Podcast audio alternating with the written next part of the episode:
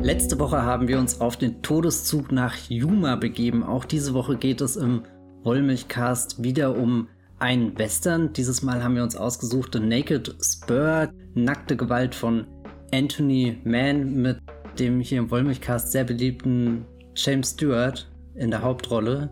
Chase Nicht so beliebt wie Ernest Borgnine. Stimmt, Ernest Borgnine, glaube ich, an, an diesem Maskottchen, da, da kommt vermutlich nur Paddington vorbei.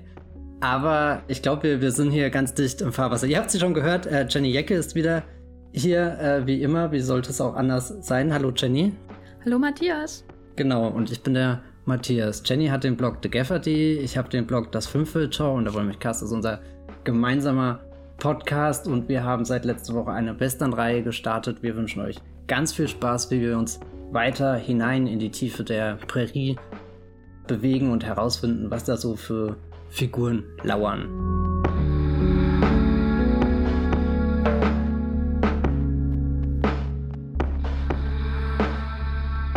The Naked Spur, nackte Gewalt, auch in der DDR bekannt als blanke Sporen, sehe ich gerade mit einem Blick auf die deutsche Wikipedia, unterscheidet sich ja erstmal ein bisschen von dem Film, den wir letzte Woche besprochen haben, 310 Humor. Äh, der größte Unterschied ist die Farbe, die auf einmal ins Bild schwappt und der fehlende Theme-Song am Anfang. Aber ich glaube, wir haben auch ein paar Gemeinsamkeiten ausgemacht. Oder, Jenny? Ja, also das Geld. Es geht immer ums Geld. und ähm, was hier natürlich interessant ist, ist, dass wir letzte Woche über, ja, wir haben über Free Ten to Humor von Delma Daves gesprochen und es ging natürlich um einen Mann, der einen Job übernimmt, der, den er nur übernimmt, weil er das Geld braucht, weil er unter der Dürre leidet und das Gebiet, in das wir uns jetzt mit The Naked Spur von 1953 bewegen, ist ganz weit entfernt von jeder Dürre. Was alle Menschen dort suchen, ist vor allem Gold. Und letztendlich geht es hier auch um, um eine Geschichte, die so ähnlich ist wie eine Goldsuchergeschichte. Also sie erinnert zum Beispiel auch stark an Der Schatz der Sierra Madre von, das war wieder John Huston, ne, über den wir hergezogen sind im. Äh, du, du bist über John Huston hergezogen. Ich habe hier die, die Flagge auf der, der African Queen hochgehalten.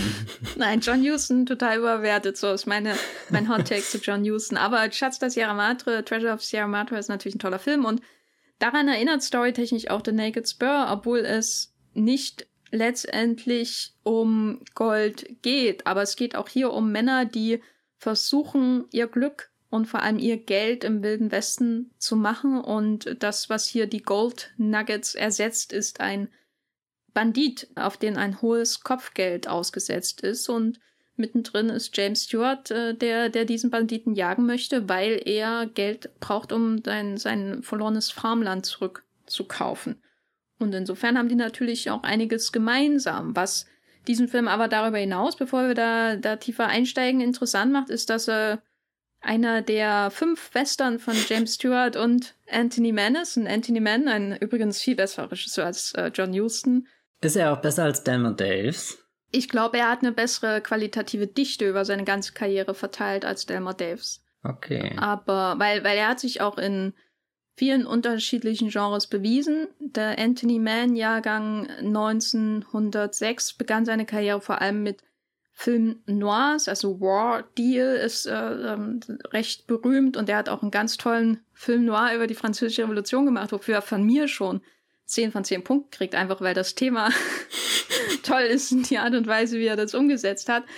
Und danach ist er zum Western übergegangen und ab 1950 hat er auch regelmäßig Filme mit James Stewart gemacht und die zeichnen sich dadurch aus, dass sie so als psychologische Western immer betitelt werden, was wir, glaube ich, hier jetzt im Gespräch über The Naked Spur sicher auch noch nebenbei erkunden werden. Warum sind die denn jetzt psychologisch oder so? Finde ich eine interessante Frage. Aber wie gesagt, fünf Western mit James Stewart. Das hier ist der dritte von 1953. The Naked Spur ist für mich der beste von allen. Die anderen heißen zum Beispiel The Man from Laramie, auch ähm, recht berühmt, und natürlich Winchester 73 und The Naked Spur zwischendrin. Ich finde ihn toll. So, das war der Wollmilchcast heute. Bis zum nächsten Mal. John Houston ist doof. Matthias, ähm, musstest du denn öfter an Free Ten to Yuma denken, als du den Film geschaut hast? Also das, was mir als allererstes immer als, als Parallele in den Kopf gekommen ist, ist wirklich das, das, das psychologische Element, was du jetzt schon angesprochen hast, weil letzte Woche waren wir ja auf, auf einer Mission mit zwei Männern. Der eine wollte den anderen zum Bahnhof bringen. Eigentlich ein sehr schönes Gemeinschaftsprojekt. Das hört sich irgendwie wie der solidarischste Film aller Zeiten an. Das ist aber überhaupt nicht, denn der, der zum äh, Bahnhof gebracht werden muss, ist halt auch ein, ein Krimineller.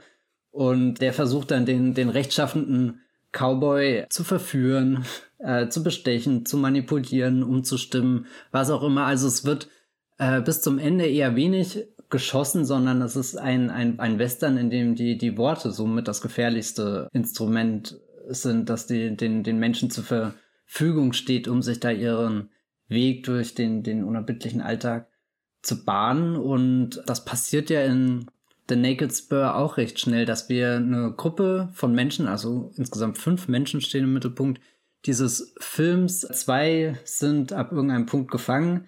Die anderen drei sind nicht beste Freunde, aber werden zumindest von, vom, vom Geld vereint.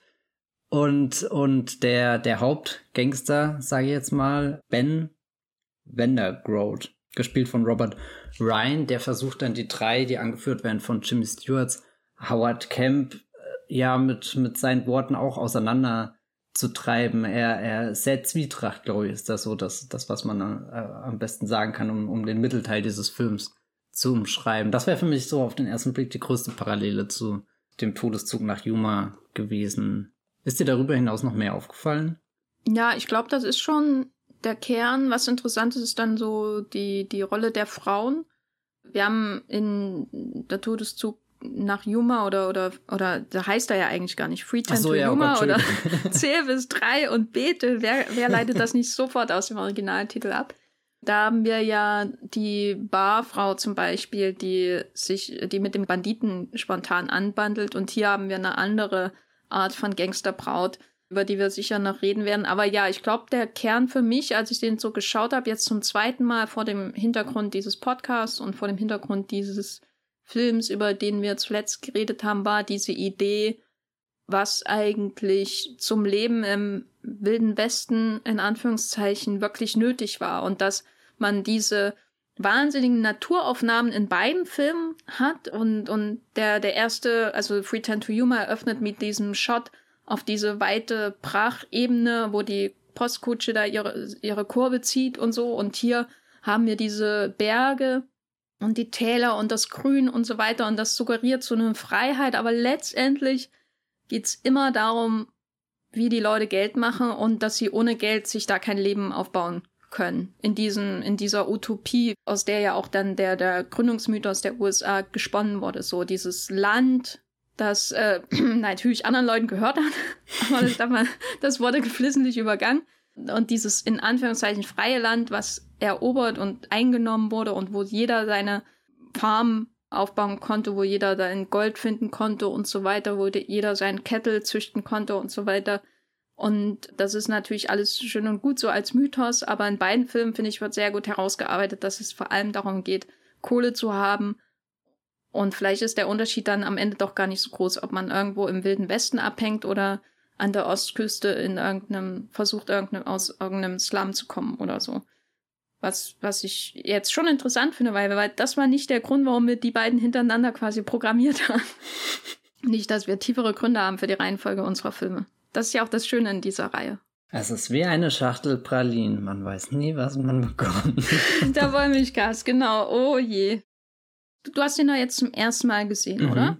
Als du Jimmy Stewart zum ersten Mal siehst und siehst, wie er da versucht, diesen Berg hochzukommen, wie er, wie er diese Hilfe bekommt von dem Goldgräber.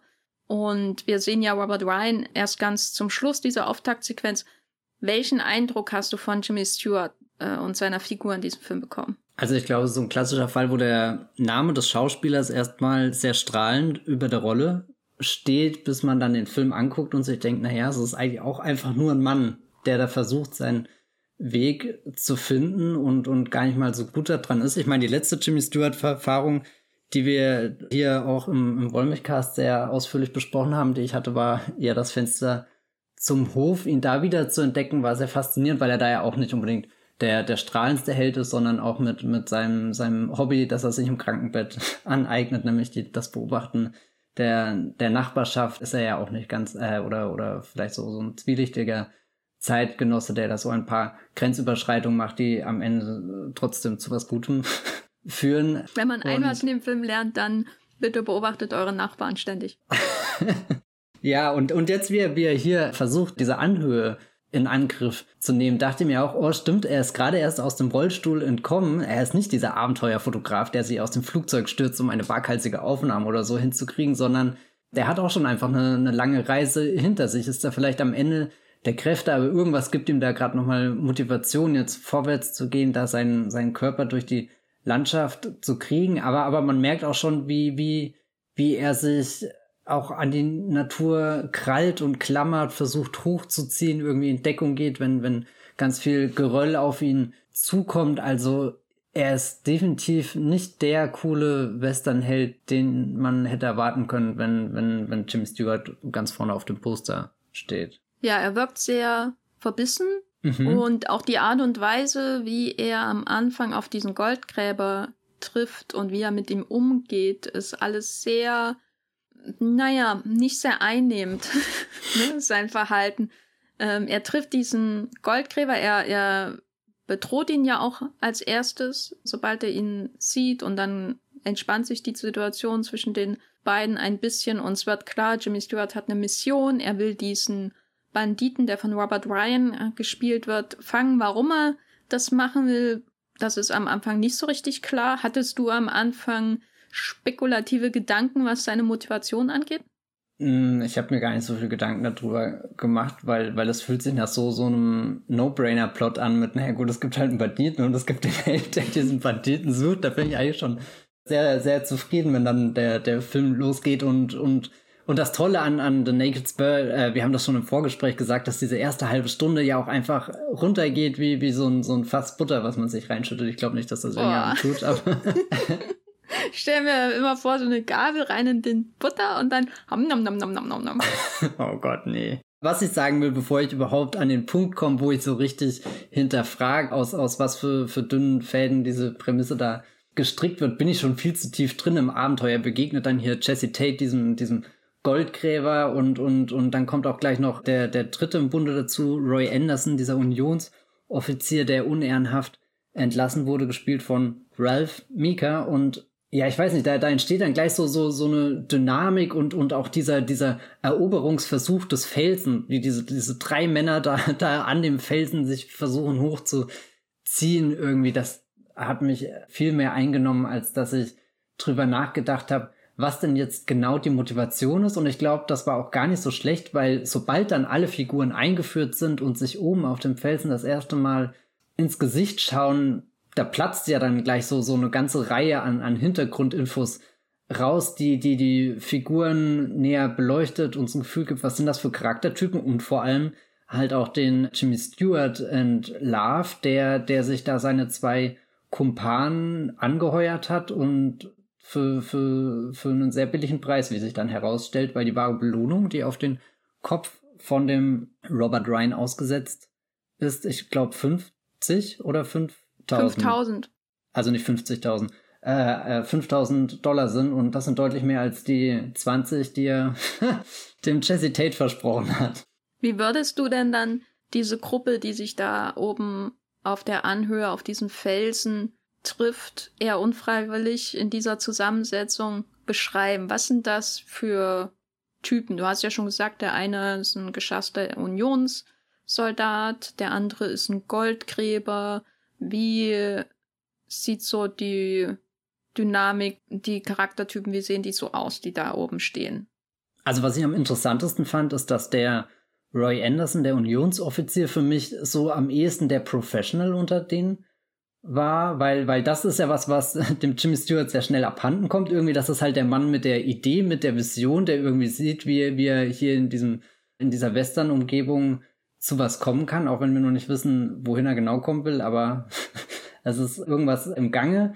Während der, der, der Roy Anderson, der hat zwar keinen Plan von dem großen Ding, aber er weiß, was für eine Rolle er darin spielen kann und wie er, wie er auf diesen Felsen zum Beispiel kommt. Das fand ich sehr spannend und, und aber noch mehr berührt hat mich eigentlich diese Jessie Tate Figur, der du schon durch den Bart, durch ihr Kostüm ansiehst, dass sie eine viel längere Geschichte als die anderen beiden hat und dann blitzt er auch im Dialog so so ein bisschen so eine so eine Verzweiflung auch raus, so eine Ungeduld oder oder noch eher so so ein Gefühl von ich hab's einfach satt, ich jag diesem Gold so viel hinterher, zeichne mir Karten, studiere die Umgebung. Also so so eigentlich ich, ich habe schon das tollste Bild vom amerikanischen Traum gemalt, aber es wird mir einfach verwehrt. Aber ich, ich beobachte in meiner Umgebung die größten Trottel, die einfach über das größte Goldvorhaben überhaupt auf dem Planeten stolpern. Also da, da schwingt so eine, so, eine, so eine Frustration mit von, wir sind alle nicht mehr diese jüngsten Menschen in, in der, der Landschaft, haben, haben alle eine Geschichte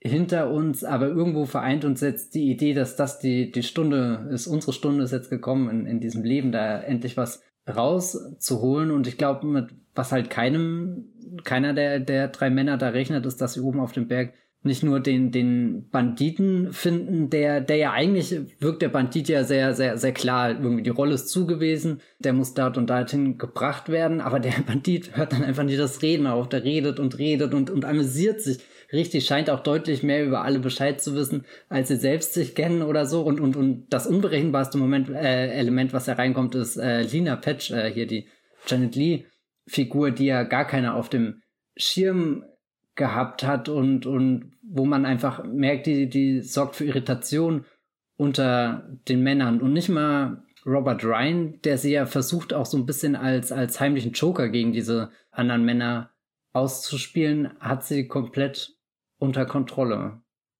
Ja, sie ist auch eine sehr interessante Figur, weil man auch nicht so richtig einschätzen kann, ist sie jetzt eigentlich freiwillig die ganze Zeit mit den Robert Ryan unterwegs? Ist sie, äh, hat sie irgendwie Stockholm-Syndrom und, und ist sie ihm verfallen? Also sie äh, redet immer von ihrem Vater und alles, was die anderen über ihren Vater sagen, deutet an, dass er auch ein Bandit war. Das war eben ein Freund von Robert Ryans Figur und sie hängt irgendwie an diesem Ryan fest und gleichzeitig ist sie aber nicht irgendwie so eine abgebrühte Banditenbraut oder so, sondern wirkt noch relativ unschuldig, was dann den ganzen Film äh, hinweg sehr, finde ich, ungewöhnlich ist, so für den Umgang mit vielen Frauenfiguren im Western, weil ja wir, und darüber haben wir auch bei Tend to Yuma gesprochen, weil man, glaube ich, bei Frauen oder mit Frauen in, im Western eher so diese, diese Idee assoziiert, da ist eben die, die Frau, die geheiratet wird und die ist rein oder was weiß ich, und dann ist, sind da diese anderen diversen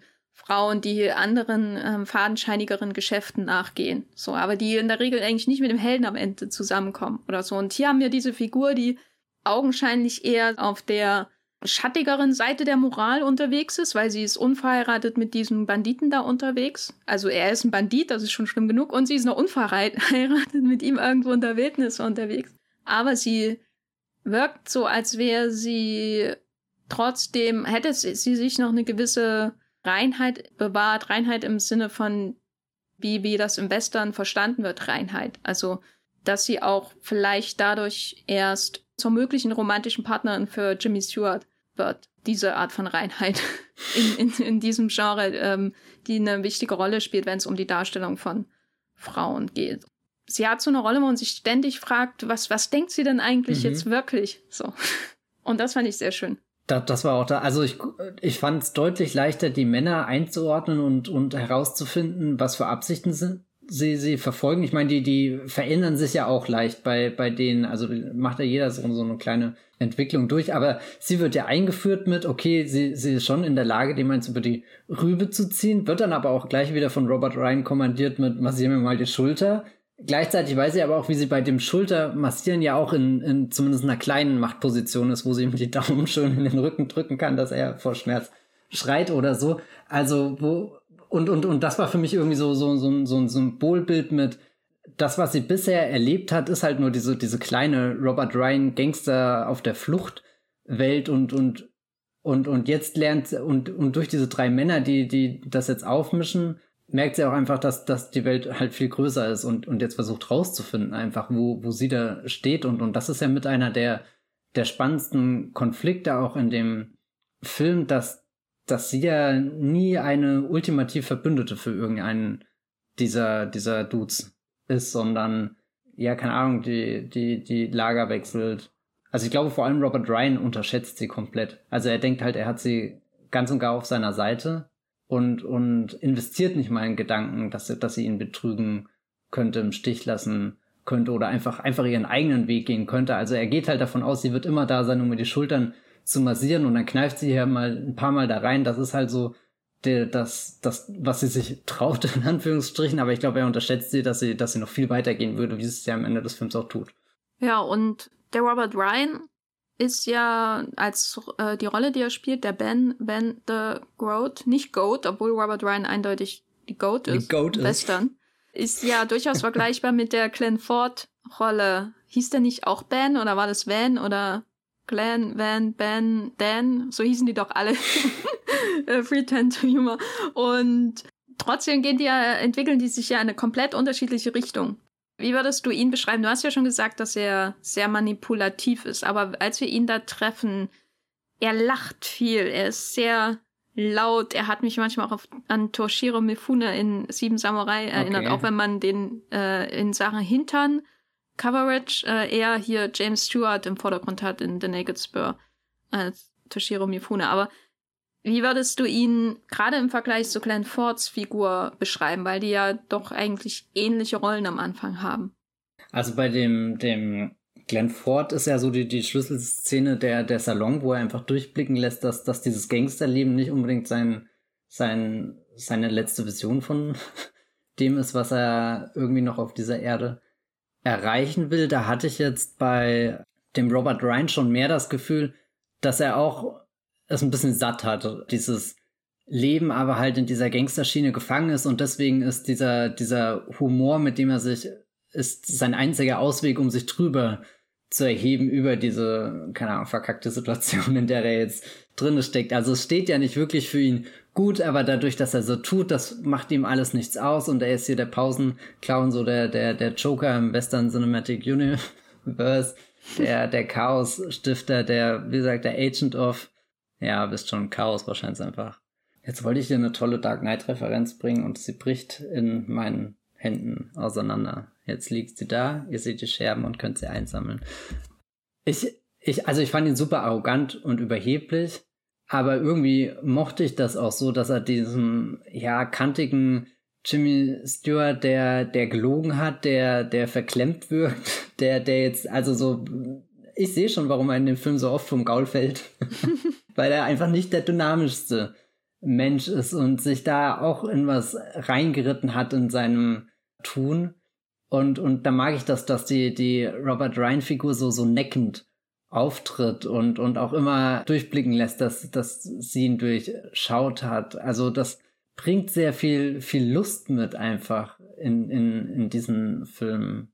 Ja, ich finde das, dieses Durchschauen da sehr, sehr wichtig, weil wir vielleicht in diesen Film hineinkommen und bestimmte Erwartungen an eine Jimmy Stewart-Figur einfach haben, weil er Jimmy Stewart ist. Und gerade wenn man die anderen Western mit, äh, mit Anthony Mann nicht gesehen hat oder so, dann kommt das natürlich dann noch viel unvermittelter. Was für ein absoluter Fail diese ganze Aktion ist, die er hier übernimmt. Also wirklich. Und deswegen ist der Robert Ryan auch so wichtig. Der Robert Ryan ist so ein bisschen wie so ein äh, Court Jester oder so. Also jemand, der vor dem König seine Späße macht und ihn bloßstellt dadurch. Nur hat hm. er hier als Problem, dass der König eine Waffe hat und ihn jederzeit abknallen kann. Aber macht er nicht, weil er braucht ja das Geld so in der Art. Also er ist davon abhängig, dass er weiter lebt, um die volle Belohnung zu bekommen. Und das ermöglicht dem Robert Ryan halt bestimmte Freiheiten in der Art und Weise, wie er einfach redet und redet und redet, was du ja auch schon gesagt hast. Und das finde ich irgendwie, das ist auch so faszinierend an der Dynamik von den beiden, weil das ist dann, das am Anfang wirkt das so ähnlich wie bei Pretend to Humor. Und das, was er den anderen einredet, hier ähm, vor allem dem Goldgräber natürlich hier immer wieder erwähnt hat, das Gold, was so jemand gefunden hat, den er hier kannte und so weiter, ne? Siehst du es, da hinten liegt das. genau. Das erinnert natürlich auch so ein bisschen an die, die Rechenspiele, die Glenn Ford in Pretend to Humor durchführt und wie viel Geld er ihm doch geben könnte und so weiter, wenn er nur seine Mission aufgibt. Aber wie weit es gerade darum geht, ähm, oder wie weit er geht, um Stuarts Autorität zu unterminieren, das finde ich schon krass, weil das ist wirklich so, als würde er die ganze Zeit nur an seinem Thron sägen. Mhm. Und das Schlimme ist natürlich, dass wir schon sehr früh sehen, dass der Thron schon sehr wackelt, weil er kommt ja nicht mal den Berg hoch, ne, alleine. Also, das muss man noch mal betonen. Diese ersten 20 Minuten, das ist ja wirklich eine Sisyphos-Arbeit, die er, die er da macht. Und dann kommt dann immer dieses Geröll runter. Er ist eigentlich äh, nur in Deckung, immer nur im Verteidigungsmodus. Genau, und wenn er nicht zufällig diese beiden Typen getroffen hätte, mit denen er am Anfang überhaupt nichts zu tun haben will, wäre er tot gewesen nach fünf Minuten. Habe ich das Gefühl. Und das ist sowas, was, glaube ich, natürlich auch sehr wichtig ist für das, was ich schon erwähnt hatte, diese Idee des psychologischen Westerns, dass man so einen Helden hat, der auch ein Frontiersman und so ist. Der ist da in der Wildnis, genau wie in vielen anderen Western und, und macht irgendwie auch so ein bisschen gezwungenermaßen sein eigenes Gesetz, wenn er da so Banditen fängt und so. Aber er ist auch psychologisch komplett, läuft da unrund, äh, ist nicht unbedingt der fähigste Mensch auf der Welt und wird, auf ihn wird hier eingeprügelt durch die Natur und durch die anderen. Das ist wirklich Wahnsinn. Also die Stewart-Figur, was die hier alles einstecken muss, nur damit man das Gefühl hat, dass sie immer weiter wirklich an die Grenzen des Ertragbaren, auch psychologisch gesehen, getrieben wird, bis es am Ende dann wirklich platzt alles. Das ist schon ähm, schwer anzuschauen manchmal. Und das, also der, der Moment hat mir dann auch weh getan, wo er seiner Lüge entlarvt wird, eigentlich die Waffe in Händen hält, aber merkt halt, er ist gerade nicht nur abhängig davon, dass der Dude, den er am liebsten erschießen würde, überlebt, sondern er ist jetzt auch noch von der Gunst der anderen abhängig, dass die ihn nicht einfach kalt machen und sich betrogen fühlen, sondern er kommt eigentlich noch mit einem blauen Auge davon, dass die anderen halt so schnell auf das, das ein Drittel abfahren, was, was sie an Belohnung kassieren könnten. Also der, der, der, der Film hätte ja auch noch 20 Minuten rum sein können mit äh, der Goldgräber und der Unionsoffizier, die schießen den Jimmy Stewart, wie er, wie er ist, auf dem Felsen ab und dann endet seine Reise da gleich, weil du gerade das Geröll nochmal hervorgehoben hast. Ich, ich finde sehr schön, wie er da wirklich als so ein, ja, als, als jede Bewegung, die er macht, die wirkt wirklich nicht elegant oder als hätte er die schon oft gemacht, sondern, sondern er ist wirklich so, so, ein, so, so ein Klammerkörper oder so habe ich das Gefühl in diesen ersten Minuten, also so äh, äh, äh, ruckt, ruckt er sich irgendwie da, da, da vorwärts und dann kommt das Geröll runter und da fliegt der Einbrocken einmal so volle Kanne durchs Bild, wo du, wo du irgendwie das Gefühl hast, dass das ist ein Flummi oder so. Und, und das fand ich irgendwie sehr, sehr, sehr schön, diese, dieser, dieser Widerspruch oder, oder halt äh, eher diese, diese Gegensätze mit, mit, er ist ja eigentlich der Mensch, der hüpfen, springen und wandern und tanzen und lachen und weinen kann, keine Ahnung, sing irgendwie ein Lied, während du da, da hoch äh, gehst oder, oder pfeif irgendwas, aber, aber er ist die ganze Zeit nur in dieser gebückten Position und um ihn rum, boom, boom, boom, wirbelst wirklich alles auf und, und, und eigentlich dieser, dieser Fels, dieser Berg, der, der seit Jahrhunderten in der Landschaft sitzt, der, der mehr Goldgräber kommen und gehen sehen hat als, als jede andere Figur in diesem Film, der, der explodiert einfach volle Kanne und hat da seinen Spaß dabei. Das ist auch eine gute Idee für einen Pixar-Film. das ist, oh ja. Da muss ich jetzt aber, fühle ich mich erinnert an diesen Vulkan-Pixar-Film, der damals vor Inside Out lief und der war leider ziemlich grausam. Also wenn, wenn Pixar nochmal das, das Berge-Gefühle-Thema anspricht, dann, oder, oder, oder Hügelgefühle-Thema, dann hoffe ich, dass das mit ein bisschen mehr, mehr Feinarbeit passiert. Was wir da in diesem Geröll natürlich auch sehen, ist schon so die Härte der Natur. Oh ja. Also zuerst sehen wir dieses große Panorama. Ich meine, der Film wurde ja auch viel on Location gedreht und das soll natürlich dann alles so die Rocky Mountains darstellen. Colorado wurde eher in, in Kalifornien, glaube ich, gedreht, aber man kann sich da durchaus dran laben, so ein bisschen, auch wenn das eher im Hintergrund ist. Also es, ist, es gibt nicht so viele Schwenks, wo man einfach nur die Erhabenheit der Natur bewundern soll oder so. Das ist eher selten in dem Film. Aber nach dieser kurzen Einführung, wo man dann recht schnell in Medias Res der Action ist im Grunde und, und sieht, da ist Jimmy Stewart unterwegs und so und der bedroht Leute mit der Waffe und dann will er den Berg hochklettern und äh, failt halt hart, ähm, sieht man halt diesen Berg und man hat dieses Geröll, was da von Robert Ryan, den wir bis dahin noch nicht gesehen haben, der die Perspektive ist ganz auf die Menschen am Boden beschränkt und der schubst dieses Geröll da runter und wirft die Steine runter und so und wie so ein Wasserfall gleich am Anfang und dann gibt's so fast schon 3D-artige Einstellungen, wo irgendwie der Jesse im Vordergrund sich hinter einem Felsen versteckt und dass die, das Geröll an ihm vorbei fliegt und man denkt nur, boah, James Cameron, Avatar, kannst du nicht besser machen. Aber was ich damit sagen will, ist ähm, gleich von Anfang an auch die Art und Weise, wie sich der Steward da an den Gestein da abmüht und seine Hände an dem Seil aufreibt. Und so gleich am Anfang an ist irgendwie das Gefühl da, dass wenn du das bezwingen willst, dann wird dein Körper da wie in Modern Times durch so ein ähm, durch so ein Zahnrad gemartert und durchlaufen, so in der Art. Also die Natur ist schon vielleicht der, der größte Herausforderung in dem Film, oder? Ich, ich liebe die Vorstellung von James Stewart, der, der da so ganz ungelenkt irgendwie da durchkracht, während bei, bei Charlie Chaplin, da merkt man ja, er würde das, das, das Getriebe am liebsten umarmen. Er, er wird ja eigentlich eins mit dieser Bewegung, während, während diesen Jim, Jimmy Stewart in dem Film Howard Camp hier. Ich, ich glaube, der würde das Getriebe eher einfach zum Brechen bringen. Aber äh, du hast ganz recht, also die, die Natur, wie wuchtig die dargestellt wird. Also so halt, wenn man überlegt, die Momente, wo Menschen aus dem Kino rannten, da gibt's halt einen Zug, der irgendwo einführt oder dieses Geröll, was da rauskommt aus dem Kino. Ich glaube, das, das hat Das wäre gut, wenn die, wenn, wenn die Lumières das Geröll und nicht den Zug gefilmt hätten. Mensch, verpasste Chance, würde ich sagen. Ich überlege die ganze Zeit, es gibt doch auch so Pokémon, die so aussehen. Wie so ein Stein und, und da heißt er nicht sogar Kleinstein oder sowas, Einstein, ich weiß es nicht. Da sprichst sich, du mit der falschen. Egal, ich muss den Gedanken ausführen. Die haben ja immer so, so verschiedene Entwicklungsstufen. Und dann hast du am Anfang halt diesen Kleinstein, der wird größer und der, der, der ich weiß nicht, ob, das, ob ich das Bild jetzt richtig beschreibe, aber das letzte die letzte Verwandlungsstufe in meinem Kopf ist einfach nur so ein, so ein riesengroßer Lawinenstein, wo links und rechts die, die Arme und, und Beine rauskommen und dann hat er so, einen, so einen kleinen echsenartigen Kopf irgendwie. Also sieht gleichzeitig sehr, sehr putzig aus, aber auch sehr angsteinflößend. Sehr, sehr gutes Pokémon-Design an dieser Stelle. Hätte ich mir auch vorstellen können, dass der hier runtergerollt kommt und den Jimmy Stewart komplett in die Hölle katapultiert. Aber was ich dich eigentlich fragen wollte, wir haben ja jetzt diesen, diesen Hügel sehr, sehr ausführlich schon erwähnt. Ist das für dich das, wo die Natur am unerbittlichsten schon zum Vorschein kommt? Weil das wäre ja fast ein bisschen antiklimatisch, wenn der Film mit der geilsten Sequenz anfängt und danach eigentlich nur noch so ein bisschen Reiten durch die Prärie ist. Also natürlich nicht, nein. das war eine ähm. rhetorische Frage.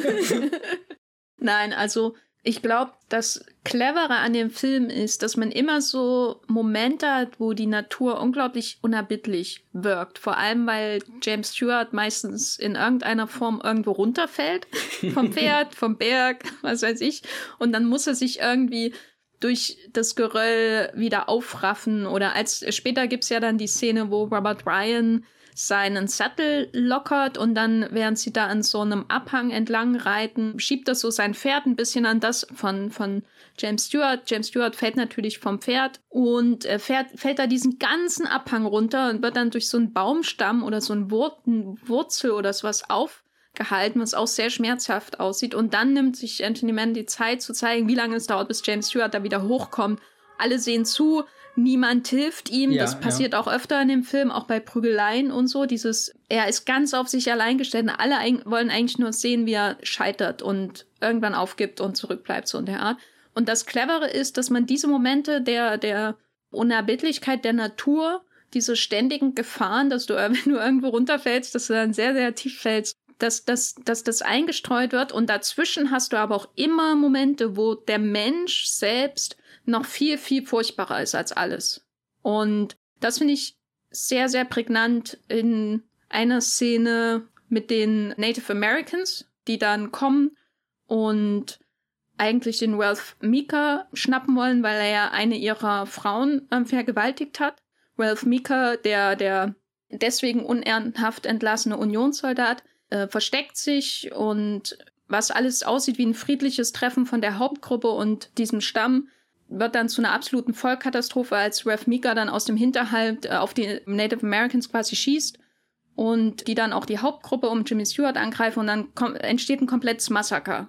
Und das ist so eine der schlimmsten Szenen im ganzen Film, schlimm im Sinne von schwer zu ertragen, weil das wirklich in voller Länge gezeigt wird, wie jeder einzelne von diesen amerikanischen Ureinwohnern abgeknallt oder von Stewart dann persönlich mühsam abgestochen wird und so. Mhm, mhm, und äh, man sieht zwar jetzt kein Blut oder so, aber dieser Moment, man hat diese friedliche Waldlichtung, und das sieht alles wunderschön aus, die Natur fast schon idyllisch und dann im nächsten Moment absolute Grausamkeit des Menschen, die das ersetzt. Und dann im nächsten Moment gibt's dann die Szene, wo man überall diese verteilten Leichen sieht auf dem Waldboden und aus der Ferne kommt Ralph Mika mit seiner blauen Unionsuniform langsam heran und je näher, also es dauert eine ganze Weile, bis er überhaupt in die Nähe von der Kamera kommt und währenddessen sieht man da auf dieses Leichenfeld herab und man hört nur das Laub rascheln im Wind und so und das ist so der eine Moment, wo das sehr offensichtlich ist, wie die Gewalt des Menschen quasi der Gewalt der Natur gegenübergestellt wird. Und der andere ist dann im Finale, wenn Robert Ryan einfach den Typen, den Jesse erschießt, so einfach so ohne Warnung, ohne dass es irgendwie ein Gefecht ist, er, exekutiert er ihn. Umgeben von diesem reißenden Strom des Wassers. Das sind so für die, für mich die beiden Momente, die das sehr gut herausstellen, wie in dem Film die Gewalt des Menschen quasi geframed wird vor der Gewalt der Natur. Also die Natur ist zwar unerbittlich in gewisser Weise, aber die Menschen sind noch viel schlimmer. Ja, kann ich gar nicht so viel widersprechen. Was ich stark finde, oder was heißt stark finde, das ist eher schockierend, dieser, dieser Wandel, den die Ralph Mika-Figur durchmacht, weil ich ihn am Anfang einfach cool fand. So, weißt du, er kommt da rein und er wirkt so, als ist er derjenige, für den am wenigsten auf, auf, dem, auf dem Spiel steht, aber er kann da jede Menge irgendwie rausschlagen für sich. Also irgendwie so, so eine, so eine coole, zwielichtige Figur, die, die Disruptor-mäßig in die Gruppe stößt und dann stellt sie halt raus, okay, nee, er hat die schlimmste äh, Hintergrundgeschichte von, von allen und, und ist eigentlich wirklich so, so das verdorbenste Element. Also die, die, die Dynamik von der Gruppe, die, die, die fällt da ja auch irgendwie auf so, so einen richtigen Grund. Davor habe ich noch das Gefühl, dass es ein, ja, weiß nicht, ein, ein Abenteuerfilm, weißt du, jetzt geht's los, spannend, da ist eine Reise irgendwie, die Gefährten machen sich auf, auch wenn es eher alles unfreiwillige Gefährten sind oder so. Aber ich, ich bin dann immer fast ein bisschen verdutzt, wie, wie wenig sein, sein Handeln danach noch thematisiert wird. Also, dass er nicht sofort verbannt wird aus der Gruppe, aber sie hängen dann doch irgendwie mit dran, weil, weil er hat ja nicht nur diese schreckliche Tat in seiner Vergangenheit, die er den anderen verschwiegen hat, sondern er hat ja auch diese, die, die sind ja im Begriff wieder sich zu verabschieden von den Ureinwohnern hier. Der Jimmy Stewart hebt die Hand zum Gruß, der, der Häuptling hebt die Hand zum Gruß und, und dann hast du, also dann, dann sehe ich eigentlich schon, wie, wie jeder wieder die Zügel nimmt und, und umdreht. Und dann feuert der Idiot da seinen Schuss los und, und ja, sein, sein, sein zweiter schlimmer, zweite schlimmer Handlung, die, die den Film nochmal in so ein, ja, ich weiß nicht, also da, Jimmy Stewart fällt oft vom Film und rutscht irgendwo den Graben runter, aber in dem Moment habe ich das Gefühl, der ganze Film steht an der Klippe und, und fällt einfach in, in einen Abgrund, der, der super düster ist. Also noch düsterer wahrscheinlich als das, wo die, die Strömung am Ende halt die, die paar Verbliebenen hineinreißen könnte, die, die es halt immer noch nicht verstanden haben und sich auf Teufel komm raus irgendwie an die, an die Gurgel wollen. Wir haben ja hier jetzt den ersten Film, wo eben auch die Ureinwohner vorkommen. Mhm. Deswegen wäre für mich schon mal eine interessante Frage, gibt es denn irgendwelche Sachen, die dir bei der Darstellung auffallen? Weil ich glaube, da werden wir bei den nächsten Filmen sicher noch öfter drauf treffen. Und das ist natürlich ein elementarer Bestandteil von Western. So viel man natürlich auch dann die, die Darstellung kritisieren kann, gerade das Casting. Aber gibt es denn hier irgendwelche Sachen, die dir aufgefallen sind oder irgendwas?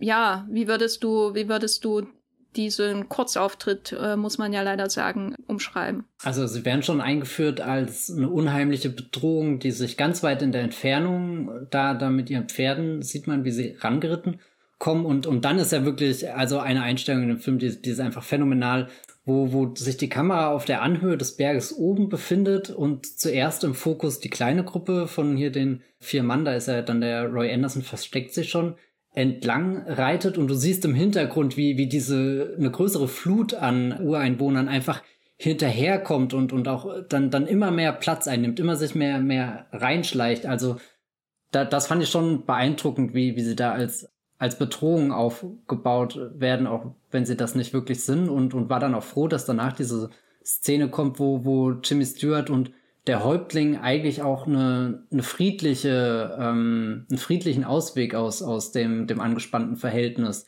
anbieten. Und also ich hatte das Gefühl, der Film inszeniert sie einerseits eben als diese Bedrohung, was, was ich fraglich finde, sollte man das machen, aber ist vermutlich aus der Perspektive der, der Leute, der wir hier hauptsächlich in dem Film folgen, die sind, keine Ahnung, so geprägt. Das ist das Bild, was sie von den Ureinwohnern haben. Aber keine Ahnung, ich war dann irgendwie doch angetan davon, dass, dass das wahre Übel halt sich in dieser Ralph Mika-Figur bündelt und, und die Geschichte auch hätte anders ausgehen können. Also da hatte ich das Gefühl, hat der Film schon, schon, schon ein bisschen Weitsicht gezeigt. Ja, das finde ich auch. Was auffällt, ist eben diese Idee, was du ja auch so umschrieben hast, dass es eher eine Flut ist. Also diese Idee, man hat zum Beispiel keine Großaufnahmen. Ja, also außer der Häuptling, den du da einmal kurz siehst. Was, was natürlich so Rückschlüsse ziehen lässt auf eine gewisse Frage, inwieweit die als menschlich dargestellt werden, was ich auch interessant finde jetzt für die kommenden Filme,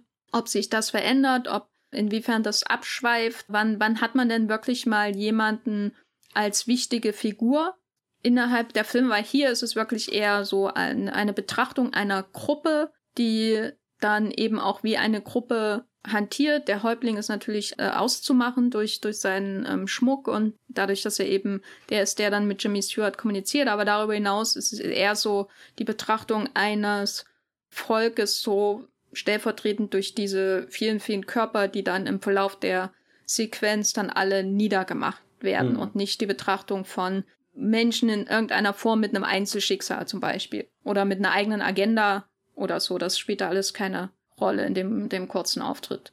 Fand ich auf jeden Fall interessant, weil man, wenn man an The Naked Spur denkt, ja doch eher dran denkt, ja, da sind irgendwie fünf Leute und die bewegen sich durch den Westen und man denkt nicht dran, ach, übrigens da 20, die abgemorxt werden. Was natürlich sehr bitter ist. Und in dieser Auseinandersetzung wird James Stewart angeschossen und dann beginnt das wirkliche Leiden für ihn, der das Reiten auf dem, auf dem Pferd unter Schmerzen, das Herabstürzen vom Sattel, wie gesagt, äh, das Zurückkämpfen auf den Sattel, die Albträume. Vertigo lässt grüßen. Er schreit nur, also der Schrei von ihm, als er aus seinem Albtraum aufwacht, plötzlich, was sehr unvermittelt kommt. Ei, ei, ei. Also ein gequälter Mann, ne? Der Ärmste. Glaubst du, er war mal, die Figur von ihm war mal weniger verbissen, weil wir lernen ja in dieser Albtraumsequenz, äh, dieser Sequenz des Deliriums, also dann fast aufwacht, aber doch irgendwie weiterträumt, lernen wir ja einiges über seine Backstory.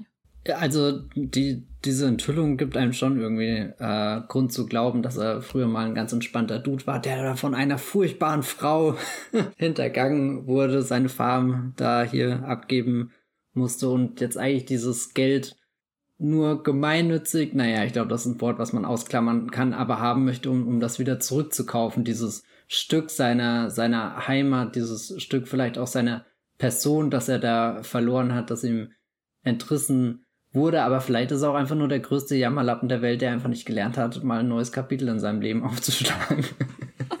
aber ich will eigentlich nicht noch mehr auf äh, Jimmy Stewart in diesem Film herumreiten, weil, weil er hat ja schon, schon sein, sein Fair Share. Kannst ja auch nicht reiten, weil er immer vom Sattel fällt. nee, ich glaube, er, er steckt schon einige Niederlagen ein, mit denen er am Anfang auch nicht gerechnet hätte, als er da das erste Mal in die Kamera tritt. Da, da wird er ja schon noch in einer coolen Pose inszeniert, also so wie er, wie er sich da reinschleicht und, und auch die, die Größe, die er da einfach im Bild einnimmt, da hast du schon eher das Gefühl, hier kommt der Mann und regelt und, und es stellt sich heraus, er regelt gar nichts. und also ich, ich glaube, seine Hintergrundgeschichte ist nicht am elegantesten gelöst, aber zumindestens macht sie die, die, diese ganze Unternehmung, die er da anführt, doch nochmal komplexer, vielschichtiger und, und auch irgendwie spannender, was da jetzt wirklich für ihn auf dem Spiel steht. Er ist nicht nur einfach ein Mann, der da eine Chance wittert, sondern es hat halt einfach einen persönlichen Grund für ihn und, und, und damit äh, steht ja automatisch einfach gefühlstechnisch mehr auf dem Spiel, so, so mit jeder Minute, die der Film dann weitergeht, äh, fällt es leichter für, für Jimmy zu routen.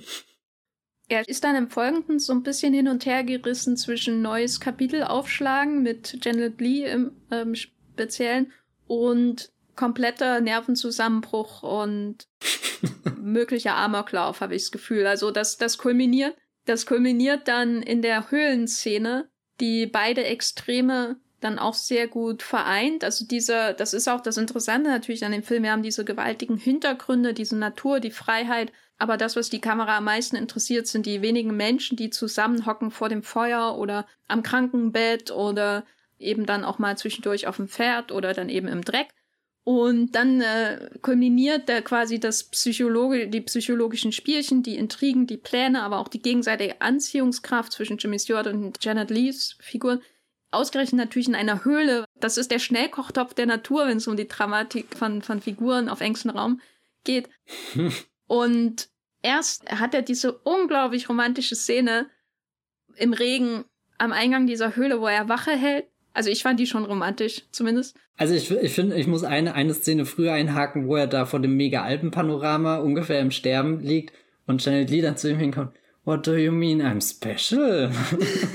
und, und wie sie ihn dann so auch anschaut und, und also ich, ich habe das geliebt, weil, weil dieser Moment so zwischen, es ist absolut offensichtlich, worauf das hinausläuft, nicht nur wir als Zuschauer wissen, Anthony Mann weiß das als Regisseur und die Figuren wissen es im Endeffekt auch. Janet Lee stellt diese Frage, um, um noch mehr Öl ins Feuer zu, zu kippen, damit dieser, dieser, dieser Kessel schneller, keine Ahnung, zum Überkochen kommt, die Gefühle, aber gleichzeitig wirkt es auch so aufrichtig und unschuldig. Also ich, dachte einfach nur, oh, das ist so hinreißend. Aber dann sind sie da in dieser Höhle und er hat die Nachtwache. Und das ist auch, glaube ich, so ein Aspekt des Wilden Westens, um mal komplett abzuschweifen, den ich super anstrengend finde, dass da immer jemand nachts Wache halten muss, irgendwie vier Stunden. Und dann musst du aufpassen, dass du nicht einschläfst, weil du bist der Einzige, der Wache ist. Hast du dich da mal reinversetzt? Das ist schon ziemlich hart, oder? Äh, wirklich, in jeder der Szenen denke ich, ja, ich würde einschlafen und dann wäre scheiße. das, das, ja, das, das ist einfach ein. Ich bin froh, dass ich noch nie in meinem Leben in dieser Situation war, aber ich mache mir jedes Mal drüber Gedanken, dass es in jeder Szene, wo Menschen tauchen müssen und die Luft anhalten, frage ich mich, würde ich das schaffen, solange die Luft anhalten? Also so, so, das, das ist irgendwie so ein Konflikt, der mich in meinem echten Leben eigentlich nie tangiert. Aber in einem Film, keine Ahnung, kann ich, kann ich absolut nachvollziehen, dass man da sofort drüber nachdenkt, mit was, was für eine Bürde da jetzt auf einem lastet. Und vor allem, man sieht ja auch nicht viel.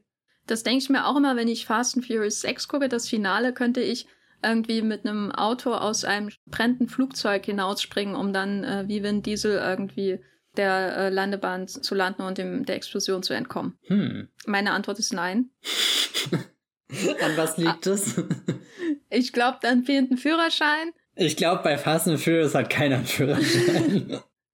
Ich glaube, ich wüsste nicht mehr, wie das Auto angeht, wenn das äh, Flugzeug explodiert und ich rausspringen muss mit dem Auto.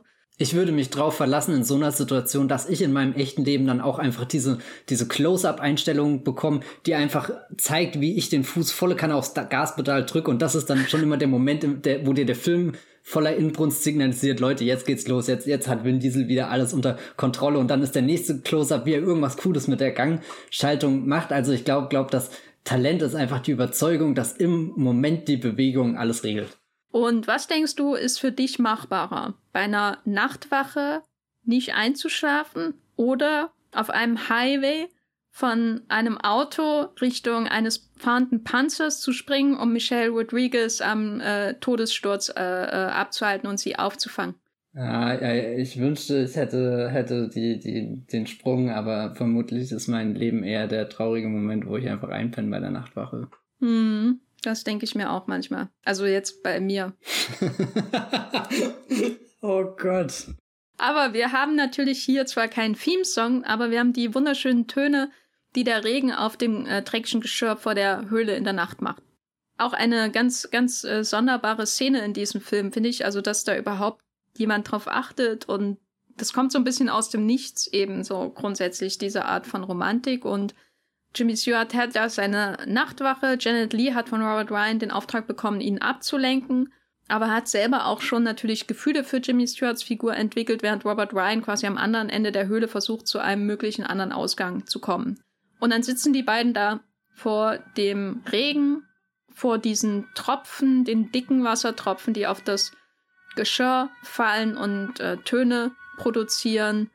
Und dann kommt es sogar zu dem Kuss zwischen den beiden. Was sagst du dazu? Dachtest du endlich oder dachtest du, das ging aber schnell?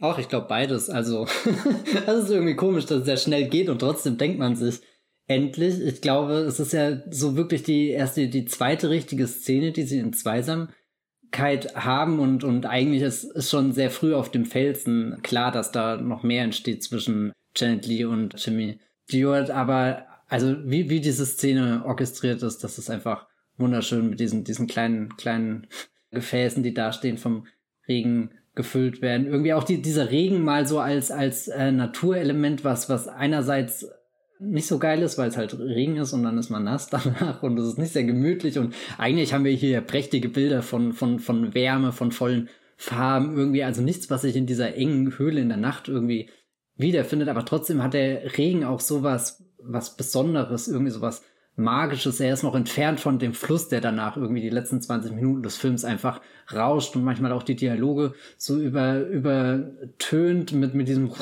was halt einfach durchgeht, während, während in dem Regen habe ich eher das Gefühl, dass da, da tun sich eben diese kleinen Momente der Unendlichkeit auf, wo sich so zwei Figuren verlieben können, auch wenn sie gerade um, um Leben und Tod oder so ähm, kämpfen oder wenn, wenn im Hintergrund der, der Ralph Mika zu entkommen versucht. Ich glaube, dass das Einzige, was mir zu plötzlich geht, ist, dass, dass sie ja kurz davor noch mit Ralph Mika ähm, Robert Ryan. Äh, genau, Robert Ryan. Dass sie davor noch diesen, diese, diese Verschwörungsszene hat, wo er sie wieder anleitet.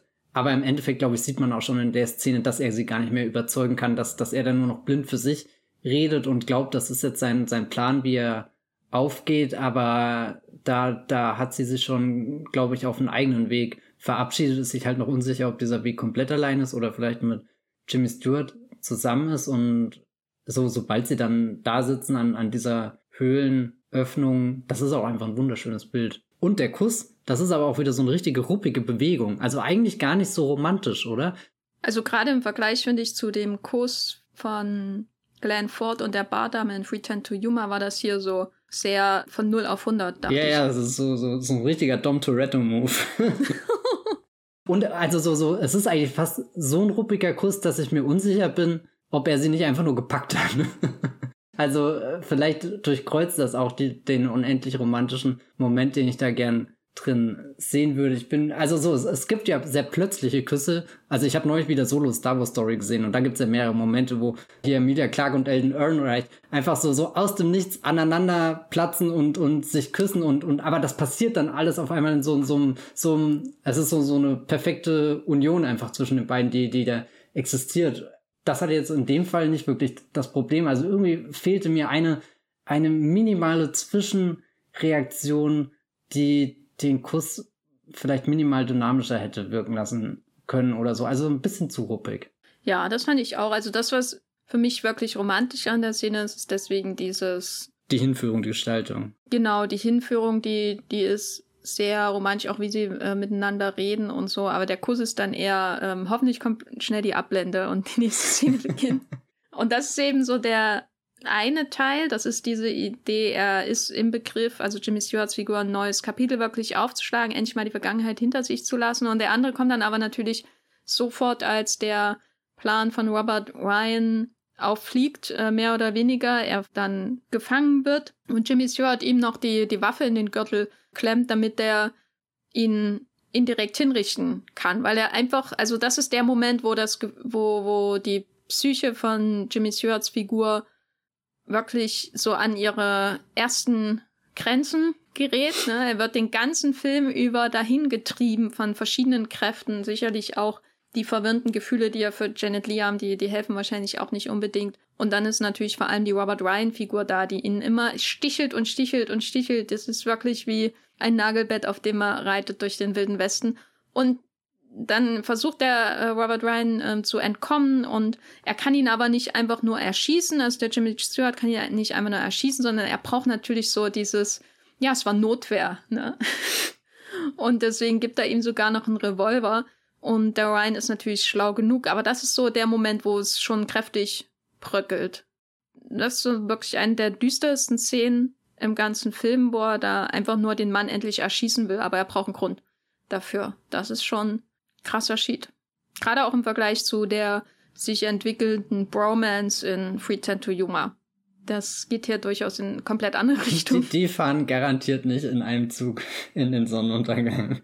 Nee, nee, nee. Nicht mal einen CGI-Untergang, also das.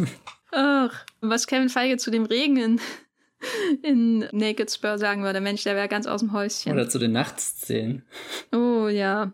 Ja, aber dann galoppieren wir quasi auf das Finale zu. Und da kommt dann alles. Was glaube ich auch sehr, sehr notwendig ist, dass das ab dem Punkt nicht noch länger hingehalten wird. Also ich habe manchmal überlegt, ob ich den noch mehr gefolgt hätte, weil der Film ist ja schon recht knapp irgendwie in allen Dingen bemessen, aber ich habe das Gefühl, dass es, es geht alles immer richtig dann über, wenn, wenn du merkst, okay, ab jetzt würden die Drehbuchautoren sich nur noch Szenen ausdenken oder so.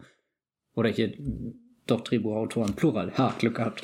Äh, Sam, Rolf und Harold Jack Bloom haben dieses Drehbuch geschrieben. Also da, da, da war ich sehr froh, dass das nach so einem Punkt dann jetzt auch einfach klar ist, der, der Film ist jetzt wo abgebogen, wo, wo er nicht mehr zurück kann. Ja, und vor allem der Goldgräber biegt wo ab, wo er nicht mehr zurück kann, indem er den Robert Ryan nämlich befreit. Heimlich er will natürlich an seine Goldader kommen, von der der Ryan ihm die ganze Zeit erzählt hat. Du mochtest ja die Figur von Jesse sehr. Ja. Hat dich das überrascht, dass er wirklich der ist, der dann quasi unter der Verlockung bricht? Nee, also ich glaube, der es sind, sind jetzt beide, beide, beide unfreiwillige Kumpanen, sind jetzt nicht unbedingt die Figuren, wo ich gehofft hätte, dass sie irgendwie besonders loyal sind, weil, weil der Jimmy Stewart jetzt auch nicht viel Anlass gibt, um ihm gegenüber sehr loyal zu sein. Aber ich finde, die in der Jesse-Figur ist das ja von Anfang an veranlagt, dass er ja eigentlich total erschöpft, frustriert und keinen Bock mehr hat und so weiter. Und klar, der ist halt auch einen Schritt weiter, glaube ich, als die anderen schon in seiner Enttäuschung und hat vielleicht in dem Sinne auch nicht mehr so viel zu verlieren, auch wenn er dann doch noch eine ganze Menge zu verlieren hat. Fand ich aber sehr, sehr nachvollziehbar, diese Entwicklung. Also kam für mich jetzt nicht über, was, das ist der Verräter, sondern eher äh, sehr stimmig in, in dem, wie die Figur angelegt ist und, und auch generell, wie, wie düster dann, da, also es geht ja kaum noch eine Figur der erhobenen Hauptes aus dem Film heraus. Hm, außer wahrscheinlich Janet Lee, ne? Und ja, Nur das die ist, die, einzige, ist, die mit dem Gangster oder dem Banditen rumgeritten ist. Na, die, die kam halt am Anfang mit dem Gangster rein in den Film und hat dann am, irgendwann gesagt, jetzt reicht's. Weg mit dir. Um die Sisyphos-Metapher natürlich zu verenden, verzieht der Film inszenatorisch gesehen eine Kreisbewegung. Das heißt, ja. wir sind am Ende wieder am Fuße eines Felsens. Oben hat sich Robert Ryan versteckt, diesmal auch wieder mit Janet Lee. So, und äh, es ist ein Hinterhalt im Grunde. Er hat schöne Sicht auf das Tal mit dem reißenden Fluss zwischendrin und wartet nur darauf, dass er da äh, den Le die Leute abknallen kann, die sich da hinein trauen. Und er hat auch letztendlich sein, sein wahres Gesicht, sofern es nicht schon vorher aus äh, viel Entfernung zu sehen war, gezeigt, indem er halt den Jesse einfach kaltblütig ermordet hat. Und dann sehen wir viel auch diesmal aus seiner Perspektive. Ne? Also es ist so ein bisschen, als würden wir mhm. den Anfang des Films nochmal neu sehen, unter neuen Vorzeichen und durch eine Erweiterung der Perspektiven. Während wir am Anfang immer am Fuße waren dieses Felsvorsprungs, sind wir diesmal oben und unten. Und das ist schon ein Wahnsinnsfinale. Definitiv aber auch ein Moment, wo James Stewart deutlich näher rankommt an den Berggipfel als, als am Anfang. Da ist er eher eigentlich mit der Letzte, der, der eintrifft oder zumindest der, bei dem es dann am egalsten ist, wenn er eintrifft, während hier hat er ja wirklich seine, seine, seine, seine Hero-Momente, wo er sich an, an den Felsen klammert und, und hochzieht und, und du eigentlich schon denkst, Robert Ryan und Jimmy Stewart küssen sich gleich, wenn sie sich nicht aufpassen, weil, weil sie, da ist halt die Kante und der eine steht oben, der andere klebt an der, Wand und sie kommen sich immer näher und, und wir haben halt die tolle Perspektive aus der Distanz, wo, wo wir dieses, dieses ganze Wahnsinnsbild einfach sehen. Der reisende Fluss, der Fels, die, die, die Menschen, die da ja doch irgendwie so unbedeutend sind in der Natur und einfach so ein friedliches Leben haben können, aber sie unbedingt töten müssten. Und also da, das ist schon, äh, dieser dramaturgische Sog, der da entsteht, ist, ist exzellent. Also da, da bewegt sich der gute Anthony Mann auf den, den, den, den Höhen des, was auch immer, des Films, des Kinos. Da, da, ja. Schade, dass Kevin Feige ihn damals noch nicht engagieren konnte. Was glaubst du, welcher Marvel-Film hätte Anthony Mann gemacht? Wäre es ein Captain America geworden? Wäre es ein Thor? Oder? Ich könnte ihn mir gut für Thor vorstellen, weil okay. er ja dann in seiner späteren Karriere große Monumentalfilme gemacht hat. Und wenn ich mir anschaue, wie die Rüstungen in der Untergang des Römischen Reiches funkeln, dann kann ich ihn mir auch gut in Asgard vorstellen. Ja. Nicht unbedingt in dieser komischen Wüstenstadt, aber selbst das ist natürlich durchaus vorstellbar mit seinem Western-Background. Hm. Das ist jetzt gut argumentiert für eine Frage, die ich einfach nur Spaß gestellt habe. Aber die Frage ist natürlich, welchen MCU-Helden würde Jimmy Stewart heute spielen? Ja. Ähm, Weil für Captain America ist er zu verbissen. Ja, aber was ist mit Bruce Banner? Stimmt. Ah, ich glaube, Jimmy Stewart hätte sich so gern mal ein grünes Monster verwandelt. Ja, also so irgendwie, gerade weil, weil, weil er jetzt in beiden, oder Mark Ruffalo hat auch immer so ein bisschen so eine, so eine jammernde Attitüde in den Marvel-Filmen.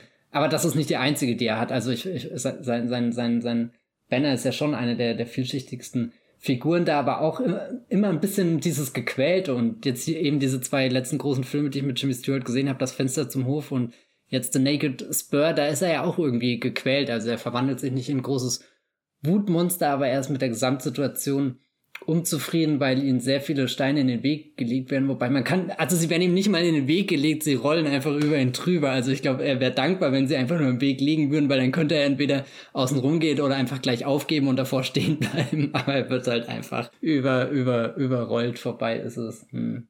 Ja, Hulk finde ich gut. Also dieses Casting, doch, kann ich mir absolut gut vorstellen. Und einem Hulk gleich überwindet er quasi seinen eigenen Körper im Finale von The Naked Spur und schafft es da, diesen Felsvorsprung hochzuklettern mit Hilfe seiner Spur. Und dann gibt es natürlich den großen Moment, den ich doch äußerst brutal fand für diesen Film, wo er die, die Spur quasi dem Robert Ryan in die Wange schlägt. Das war ein mega Moment. Also ich dachte ja, hä, was soll denn das? Jetzt wirft er das Ding, aber das hat, also da, dass das so einen Impact haben wird, damit hatte ich irgendwie nicht gerechnet, obwohl der Film ja eigentlich sehr gut ist, langsam hinzuführen, was für, was für eine Macht gewisse Gegenstände und Waffen oder so besitzen. Also eben das Geröll am Anfang oder, oder später die, die, die, die, die Gewehre, die da bei dem, dem, ja, fast schon Massaker äh, eingesetzt werden, wenn, wenn auf die Ureinwohner und so geschossen wird. Und also irgendwie wirkte das so lächerlich, wie er es geworfen hat, aber als dann der, der Einschlagsmoment kam, da war das einfach wie aus einem Guss wieder. Sehr beeindruckend. Ja, und die Brutalität findet quasi ein ganz einfaches Bild. So, also vorher wurde immer geschossen und manchmal auch geprügelt und so weiter und sich gewälzt im, im, am, am Ufer in dieser anderen Szene, wo er mit Ralph Mika kämpft, da, die auch sehr, sehr lang und quälend ist, wo alle nur zuschauen und warten, wer gewinnt denn jetzt? Wessen Anteil kann ich mir greifen? Einfach dieses einfache Bild, was da gezeichnet wird, dieser Sporen, die da in die Wange dieses Menschen hinein sich beißen, das ist irgendwie so in einem Film, in dem wir Dutzende Tode gesehen haben, dann doch noch mal ein ganz ganz anderes, klares, einfaches Level von animalischer Brutalität, wo ich das Gefühl habe, jedes Mittel wird eingesetzt, um den anderen Menschen zu töten. Also ich fand das ultra ultra brutal eigentlich diesen Moment und und irgendwie bringt bringt auch diesen diesen dramaturgischen Höhepunkt so schön raus. Jetzt jetzt geht's wirklich um alles und das Ding fliegt direkt ans Gesicht. You were my brother Anakin, I love you. und und dann sagt er noch I hate you, Master. und, und brennt weg. Und also es ist nicht so gut wie, wie Anthony Mann ist noch kein Großmeister äh, Lucas, aber oh. wir, wir, wir bewegen uns dahin schon, schon allein, wie, wie er die, die, die, die Höhenunterschiede und so in dem Finale zum Ausdruck bringt. Also da, da bewegt er sich schon sehr nah an der, der Mustafa-Sequenz. I have the high ground, jawohl. Ich übergehe das jetzt einfach mal, als hättest du es nicht gesagt. Aber kann dir insofern zustimmen, als die Inszenierung wirklich fantastisch ist. Also in dem ganzen Film, das ist wirklich so die Art und Weise, wie es ihm gelingt, uns als Zuschauende auch in der Aktion zu verorten und mhm. uns hinein zu drängen. Irgendwie habe ich das Gefühl. Also es gibt wenige Western, wo ich so sehr das Gefühl habe, ich wäre vor Ort als Zuschauerin, was auch daran liegt, dass er zwar diese grandiosen Landschaftsaufnahmen zum Beispiel hat, aber immer sehr darum bemüht ist, dass wir, dass die Kamera sich sehr nah an den Menschen entlang windet, dass wenn die Leute sehr oft so vor der Kamera irgendwie auch hocken und reden und stehen und reden und dann sehr viel mit Schwenks gearbeitet wird, als würden wir selber dann dazwischen sitzen, um auch so eine gewisse Dynamik innerhalb dieser Szenen auch herzustellen, in denen viel geredet wird natürlich. Und das wird aber in den Action-Szenen und es sind ja wirklich Action-Szenen, die wir hier haben, obwohl es jetzt an sich jetzt kein Actionfilm ist in dem Sinne, wird das dann weitergedacht. Also das findet sich am Anfang, wenn das Geröll auf die Zuschauer fast schon zufliegt, am Anfang sehr, also das ist wirklich ein Film, den könnte man auch in 3D zeigen. Und am Ende dann auch, wie er es schafft, dass wir gleichzeitig diese riesen Landschaft sehen und trotzdem aber auch dieses winzige Detail dieser Sporen, die sich da in der Wange von Robert Ryan vergraben. Und das ist das ist so ein Film, da kann ich wirklich jede Einstellung irgendwie bewundern, warum sie gewählt wurde, aber es ist gleichzeitig kein Film, wo ich das Gefühl habe, ah, das ist jetzt formale äh, Perfektion und ich möchte jedes Mal einen Screenshot machen. Weißt du, was ich meine? Es ist kein, eigentlich kein Film, der schreit, mach Screenshots von mir. Hm. Also ich dachte mir gestern, ich hätte ihn so gern irgendwie im Arsenal wirklich von einem, von einem Print gesehen, weil die Art und Weise, wie ich den gestern geschaut habe, ist diesen tollen Bildern definitiv nicht würdig gewesen. Aber es ist jetzt nicht im Sinne tolle Bilder im Sinne von die Tür geht auf, man sieht äh, eine, eine pralle Western-Landschaft, das Monument Valley am besten und der, der schwarze Rücken von John Wayne äh, geht hinaus oder so. Es ist nicht diese Art von Bild, weißt du? Also dieses. Nee, nee, es ist ein, es ist ein Bild, was vielleicht auf den ersten Blick dir nicht anschreit, wie geil es ist, sondern, also mir ist das so ein paar Mal aufgefallen. Also eines, einer, einer meiner absoluten Lieblingsmomente ist, wenn sie da Ende des, des zweiten Aktes irgendwie an diesen Fluss kommen das erste Mal, bevor dann geprügelt wird und die so reinreiten so und, und dann so, so in drei Reihen irgendwie stehen in diesem fast quadratischen Bild und, und weiß nicht, das war einfach stark, hätte ich auf Pause drücken können und das den ganzen Abend laufen lassen können. und immer wieder anschauen, hinschauen, wer ist da vorne, wer steht hinten, wer ist im Fokus und so weiter. Oder, oder eben auch das, was ich dir vorhin äh, versucht habe zu beschreiben, der, der, der Moment, wo die Ureinwohner da hineinkommen und, und das wie, wie so, so eine Lawine einfach wirkt, die, die immer mehr von dem Bild einnimmt. Also vielleicht problematisch in der Darstellung, aber einfach das, das, das, wie, wie das Bild da einfach verwendet wird, das ist Wahnsinn. Genau, und am Ende wird, wenn man schon denkt, ah, jetzt ist wenigstens endlich Robert Ryan tot, ne? Ach, endlich, weil er ist ja wirklich so ein Arschloch, muss man ja einfach sagen. Die, die Figur, die er spielt, er am Anfang noch höchst charismatisch, aber je länger er in diesem Film ist, desto furchtbarer, furchtbarer wird er. Also ich habe lange keine so abscheuliche Figur mehr gesehen, die ich äh, über weite Teile des Films eigentlich sehr unterhaltsam finde.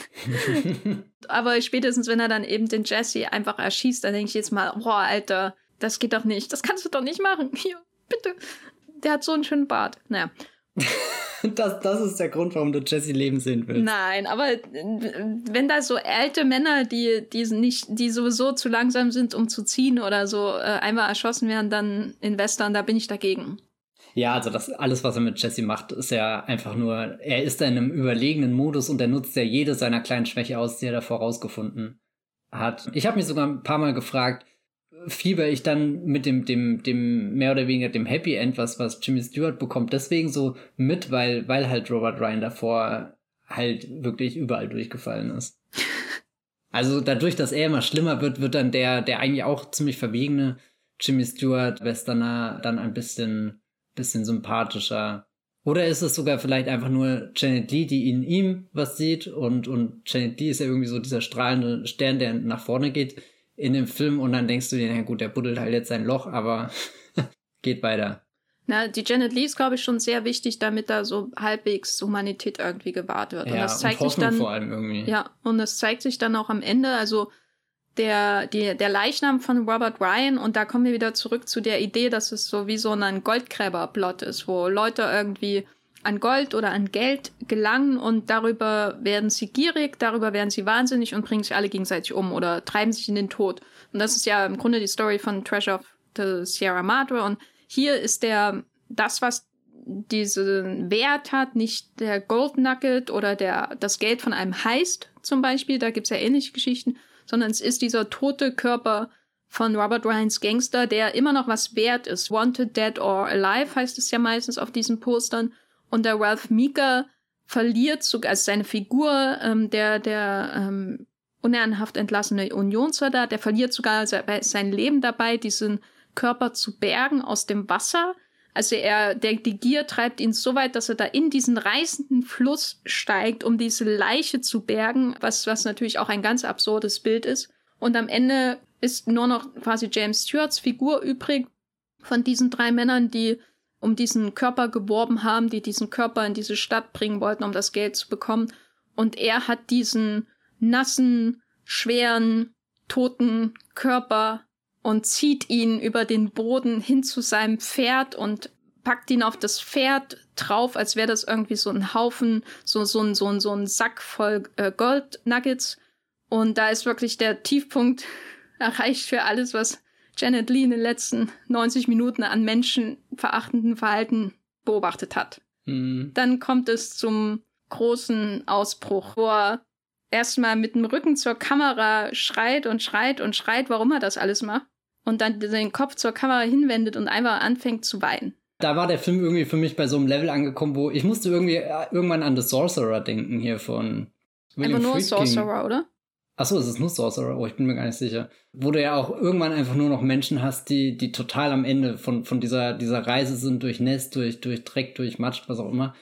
Und, und einfach in, den Au in die Augen schaust und, und siehst, die sind halt gerade so an, an, an irgendwie diesem, diesem letzten Wesen, was sie als, als Menschen sein können, angekommen. Oder, also du hast es gerade sehr eindrucksvoll beschrieben, wie, wie, wie der, dieser, dieser Körper dann eben zu dem, zum Goldsack äh, oder was auch immer wird und wo ich das Gefühl habe, da, ja, ich weiß nicht, da, da ist halt kein, kein Cowboy-Hut mehr, da, da ist kein, kein, kein, kein, also irgendwie all diese, diese Kostüme verschwenden, sondern ich habe einfach nur noch dieses, dieses pure letzte Fitzel Elend vor mir und das ist ein sehr entblößender Moment, eigentlich ein unheimlich intimer Moment, obwohl er so, so dramatisch ist und auch irgendwie groß wirkt, aber wenn, wenn, wenn diese Verletzlichkeit mit Schreien, wenn sie dir, dir als Zuschauer ins Gesicht schreit, so wie die, die, die Felsbrocken am Anfang, reinkommen ins Bild. Die gleiche Wucht. Das ist, glaube ich, auch so der Moment, wo man wirklich mal ein Bild hat, wo man sagen könnte, ja, das wäre auch bei John Ford durchgegangen. Damit meine ich jetzt, dass, dass die Inszenierung bei genauem Blick wirklich außergewöhnlich spannend ist, sage ich mal, aber so auf sich selbst aufmerksam macht sie vor allem da in dem Finale, weil es doch eine sehr ungewöhnliche Entscheidung ist, Jimmy Stewart in seiner wahrscheinlich emotionalsten Szene im ganzen Film erstmal zu, was die Länge angeht, der Szene zu 70 Prozent nur von hinten zu zeigen. Also, mhm. falls ihr den Film noch nicht gesehen habt, er läuft quasi Richtung Pferd. Die Kamera steht hinter ihm. Er hat ist eher so die Perspektive von Janet Lees Figur, die, die ihn quasi anfleht. Hier, du kannst ja jetzt nicht so mit diesem Körper und diesem Mann umgehen, ähm, begraben. Warum machst du das überhaupt alles und warum begräbst du nicht und kannst du nicht mal ein bisschen Anstand zeigen hier zum ersten Mal in 90 Minuten? Und Jimmy Stewart halt mit dem Rücken zur Kamera ja schreit und murmelt und stolpert auch über, über seine Dialogzeilen, redet davon, ja, es geht nur um das Geld, das Geld, das Geld, das Geld, das ist alles, was ihn interessiert und so. Wirklich ähm, jaulend. Vorher im Film sehen wir ja, wie er aus dem Albtraum schreiend aufwacht. Und diesmal ist er auf einem Tonlevel, als wäre er mitten in dem Albtraum. Die Art und Weise, wie, wie seine Stimme klingt, wie er, wie er immer wieder dieselben Sätze sagt, schreit, jault, und dann gibt's irgendwann den Moment, wo er sich zur Kamera dreht und Tränen auf der Wange hat. Und ach, als ich das zum ersten Mal gesehen habe, da war ich wirklich, ich weiß nicht, ich, ich wette, ich habe schon mal einen Film gesehen, in dem Jimmy Stewart weint und so. Äh, ich weiß nicht, ob das wirklich so was Besonderes ist, weil er durchaus öfter mal auch den ein oder anderen sensiblen Typen spielt. Aber in diesem Western-Kontext, weißt du, dieser Western-Held, der dann einfach dasteht und weint. Das ist nicht unbedingt was, was ich mit dem Genre assoziiere. Das ist was, was du im Hongkong-Film zum Beispiel bei Actionfilmen durchaus hast. So, dass da äh, den Helden die, die Tränen die Wange runterlaufen, weswegen äh, mir auch das sehr gut gefällt. Also wie, wie da die Männlichkeit inszeniert wird, die, die, der Schmerz äh, der Männern widerfährt im, im Hongkong-Kino. Die dürfen dann eben auch weinen und so. Aber für einen Western eigentlich doch ungewöhnlich, oder? Vor allem, wir haben ja jetzt schon gesagt, er er stolpert schon am Anfang des Films eigentlich nur, nur rum und, und, und fällt von, von einem Packesel zum nächsten. Aber das gesteht er sich als Figur ja nicht ein, sondern diesen, diesen Punkt hat er, oder, oder diese, diese Entwicklung hat er sich selbst für, für das große Finale aufgehoben. Also so, da, der, der Film kehrt nicht nur an einen ähnlichen Ort wie den Anfang zurück, sondern, sondern schickt ihn ja auch nochmal in so eine Position, wo er, wo er da einfach versucht, irgendwas rumzu, zu ackern bis, bis dann Janet Lee ihn und auch irgendwie mich als Zuschauer nochmal darauf aufmerksam macht, was da dann eigentlich alles gerade los ist. Also ich würde gern irgendwie die Version des Films sehen, wo Janet Lee dann nicht diesen, diesen kleinen äh, Hint gibt oder, oder mich nicht so, so kurz äh, zwickt und, und ich das mitmache, sondern, sondern wo ich so eingenommen bin von, von all dem, wie, wie sich der Film in dem Finale aufbaut, dass ich das halt einfach akzeptieren würde und mir denken würde, ja stimmt, so geht das jetzt weiter. So, so ist diese Welt, wo, wo, also wo, wo ich auch irgendwie diesem Sog des Films ähm, verfallen bin und, und das nicht äh, hinterfrag und, und das ist eigentlich ein ganz starker Moment, wenn, wenn der, der, der Film es dann durch, durch, durch eine andere Figur oder, oder irgendwas, ein anderes Element schafft, mich nochmal das überprüfen zu lassen, was ich gerade eben erlebt habe, wo ich so tief drinne bin, wo, wo ich mich auch irgendwie mitreißen lasse von, von, von der, der, der, dieser, dieser verdorbenen Welt, die, die da am Ende jetzt zumindest kurz zu gewinnen scheint und dann doch nicht. Dann kommt das Happy End. Dann gräbt er das Loch und reitet mit Janet Lee nach Kalifornien und alles ist, wird gut und ihnen wird nie wieder Schlechtes widerfahren. und Jimmy Stewart ist total ausgeglichen danach und hat nie wieder irgendwelche psychischen Probleme. Ja. Glaubst du, sie kommen lebend in Kalifornien an oder werden sie unterwegs einfach so total unspektakulär überfallen und, und sterben? Zwei Minuten später trifft ihn der Pfeil in der Brust.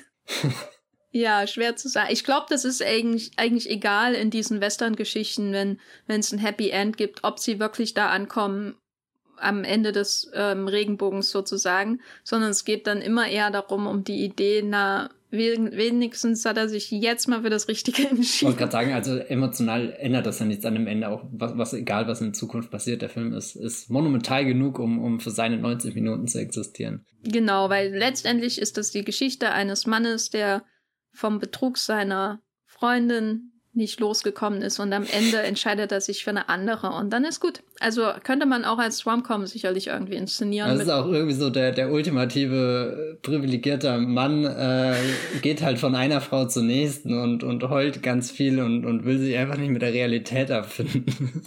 Ja, das ist wie bei Vertigo. nee, aber ach, keine Ahnung, das ist ja jetzt auch irgendwie spannend. Also da passiert ja schon deutlich mehr Spannendes in dem, dem Film. Also Gott, in diese Ecke will ich den jetzt gar nicht stellen, weil dann habe ich ja gar keinen Spaß mit irgendwas. Vor allem, weil er sich eben am Ende vom Geld löst. Das ist irgendwie das Optimistischste. Finde ich noch wichtiger irgendwie für als, als die Idee, dass er die, den Schmerz der verlorenen ersten Liebe und vor allem seines Grundstücks. Was ist schlimmer, die Liebe oder das Grundstück? Das ist die Ich glaube, ihm geht es vor allem um das Grundstück. Ja. Weil das ist das im Wilden Westen, was du willst, ne? Also er ist ja nicht wie Ethan Edwards in The Searchers, dass es, dass er immer Dann. rumziehen will, sondern er will ja seine Farm haben. Ja. Das ist, was ihn ähm, natürlich unterscheidet von anderen Western-Helden und was er gemein hat mit dem Farmer aus Freetown to Yuma. Das sind beides nicht diese Revolverhelden-Typen. Deswegen ist das Land, glaube ich, sehr wichtig, weil das heißt, das, was du für die Generation danach schaffst, das ist, das, du hast was Eigenes in dieser Welt aufgebaut.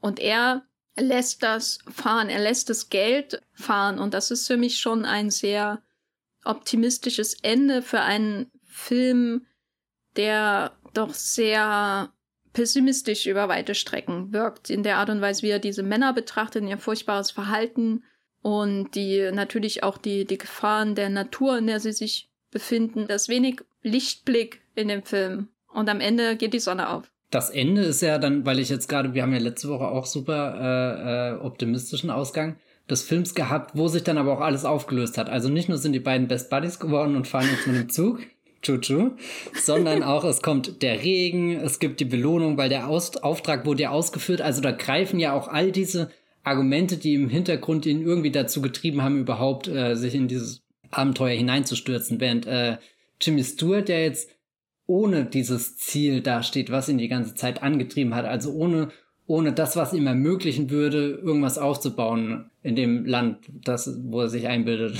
dass er Anspruch darauf hat. Ähm, also habe ich das Gefühl, da endete Naked Spur eher mit so einem, so einem, fast schon so ein Leap of Faith irgendwie mit. Er hat da jetzt jemanden gefunden, mit dem er weitergehen kann und das ist das Wichtigste. Aber er hat überhaupt keine Versicherung, wie eben der Regen, der, der die, die, die Felder zum, zum Blühen, zum Wachsen bringt oder eben die, die versprochene Belohnung, die ihm dann auch ermöglicht, in irgendwelche Fluggeräte oder sowas zu investieren, sondern er steht ja eher mit, mit einfach dem, ja fast schon vielleicht auch so so so na Naivität und Hoffnung wieder da, die die die er am Ende, äh, die am Anfang oder die am Anfang gar keiner dieser Leute hatten, die ja alle eher ermüdet, erschöpft und frustriert gewirkt haben. Also wird hier am Ende der, der, der größere Sprung ins, ins Unbekannte gemacht. Auch weil dieses Kalifornien auch ultra weit weg wirkt irgendwie in dem Moment. Also das Yuma, das kann ich mir vorstellen. Das kommt halt so in, in zwei, drei Stationen sind wir irgendwann in Yuma angekommen und gut, hier haben wir schon Stadt gesehen. Die nächste Stadt wird halt noch größer, noch prächtiger und vielleicht wohnen da auch ausnahmsweise mal Menschen. Also ich glaube, der, der Yuma-Film hat da nicht, oder, oder, also ich will jetzt das Yuma-Ende nicht kleiner machen oder so, aber ich glaube, da, das spielt sich eher in einem kleineren Horizont ab, während, während das ist halt jetzt wirklich so ein, so ein alles ist möglich oder halt vielleicht auch gar nichts. Ja, bei Yuma hat man eher das Gefühl, dass spielt sich in einem Punkt ab, wo der Rausch schon vorbei ist, dieses Westens. Deswegen ja. sind auch die Städte so verlassen, die Goldgräberstädte. Äh, dieses Contention City. Deswegen sieht das auch so, so verlassen aus. Und jetzt sind nur noch die Menschen übrig, die sich da wirklich in dieser Umgebung ein Leben aufbauen wollen. Und bei The Naked Spur hat man eher das Gefühl, da hatte ich eher das Gefühl, das ist hier noch diese Zeit des Rausches, aber sie, dieser Rausch, diese Überwältigung dieses Kontinents, der bringt halt seine Opfer mit sich. Eben vor allem auch äh, sehr gut, mm, finde ich, verkörpert durch diese Jesse-Geschichte, die Art und Weise, wie er darüber spricht, wie lange er schon nach Gold hm. sucht und wie, wie nicht sinnlos, aber wie wenig Gewinn bringt letztendlich dieses Unterfangen ist. So, das ist, das sind schon tiefe existenzielle Fragen, die da an, angekratzt werden. Und das macht das Ende für mich auch irgendwie so ungewöhnlich, dass, na, vielleicht nicht für den ganzen Western ungewöhnlich, das wäre wahrscheinlich zu weit gegriffen, aber ist schon ungewöhnlich, dass am, im Finale so diese, diesem Grund, warum man in den Westen geht, nämlich um Gold oder Land oder so zu bekommen, dass dem entsagt wird. Also das Materielle, was, mhm. was er quasi schon in der Tasche hat was der ganze Sinn des ganzen, dieser ganzen Geschichte war für seine Figur. Erstes Geld und dann die Farm zurückzubekommen, den Traum des Wilden Westens wahrzumachen, sozusagen zu re, äh, rekonstruieren für sich. Den hat er schon mal in der Hand und jetzt ist er verloren und deswegen will er ihn zurückholen. Dem wird entsagt und stattdessen wird eben zur nächsten Grenze quasi gezogen, also nach Kalifornien.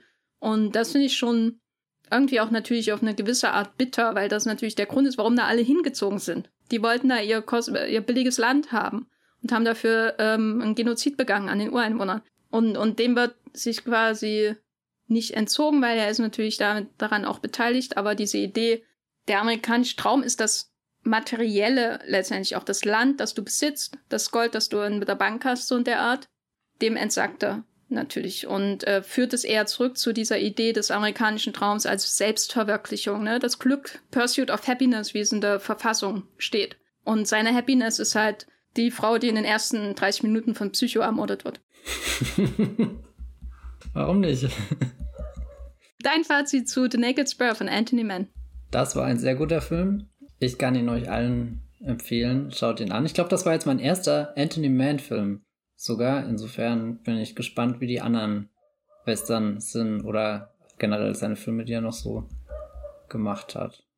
Also ich kann die nur absolut empfehlen. Das ist immer so absurd am Ende dieses Podcasts, wo wir irgendwie so eineinhalb Stunden lang mega auf den Film abgehen. Ich finde, äh, mega auf den Film abgehen ist eine gute Beschreibung von dem, was wir hier machen. Der Wollmilchcast. Das, das W steht für Western. Hey! Also, ich kann die Filme von Anthony Mann nur absolut weiterempfehlen. Vor allem die Western, aber auch, wie gesagt, den, die, die Film Noir äh, sind auch sehenswert. Ich finde nicht nur die Western gut mit James Stewart, die man absolut anschauen sollte. Die sind wirklich alle auf einem sehr hohen Niveau. Er hat aber auch noch andere gute Western gemacht, vor allem ähm, The Furies mit Barbara Stanwyck. Der ist auch ganz toll. Der kam jetzt im April als Criterion Disc raus. Falls ihr den mal irgendwo zufällig sehen könnt, dann schaut euch auf jeden Fall The Furies an. Der ist, ist auch sehr gut. Du hast, glaube ich, den, den heimlichen Star des Films noch gar nicht erwähnt, oder? Ich glaube, der, der Podcast wäre nicht komplett, wenn wir nicht über Poki sprechen. Stimmt. Mein Fazit zu The Naked Spur ist, ähm, in unserer Western aus den 50er Jahren Reihe ist das bisher die beste Performance eines Esels. Ist auch die einzige, glaube ich. Ich dachte, in Free Ten to Yuma gab es keinen Esel. Aber Pokey, der Esel von Jesse, dem Goldgräber, der ist schon top. Top-Level, hätte bestimmt auch Robert Bresson äh, glücklich gemacht. Ob er den Esel für Geld eingetauscht hätte. Oh, oh. Oh, oh Azar Pokey, möchte ich nur sagen. Dein Ranking von allen Eseln, die wir bisher gesehen haben? Ich finde, der, der Poki hat sich schon seinen ersten Platz verdient, auch wenn ich mich an keinen anderen erinnern kann.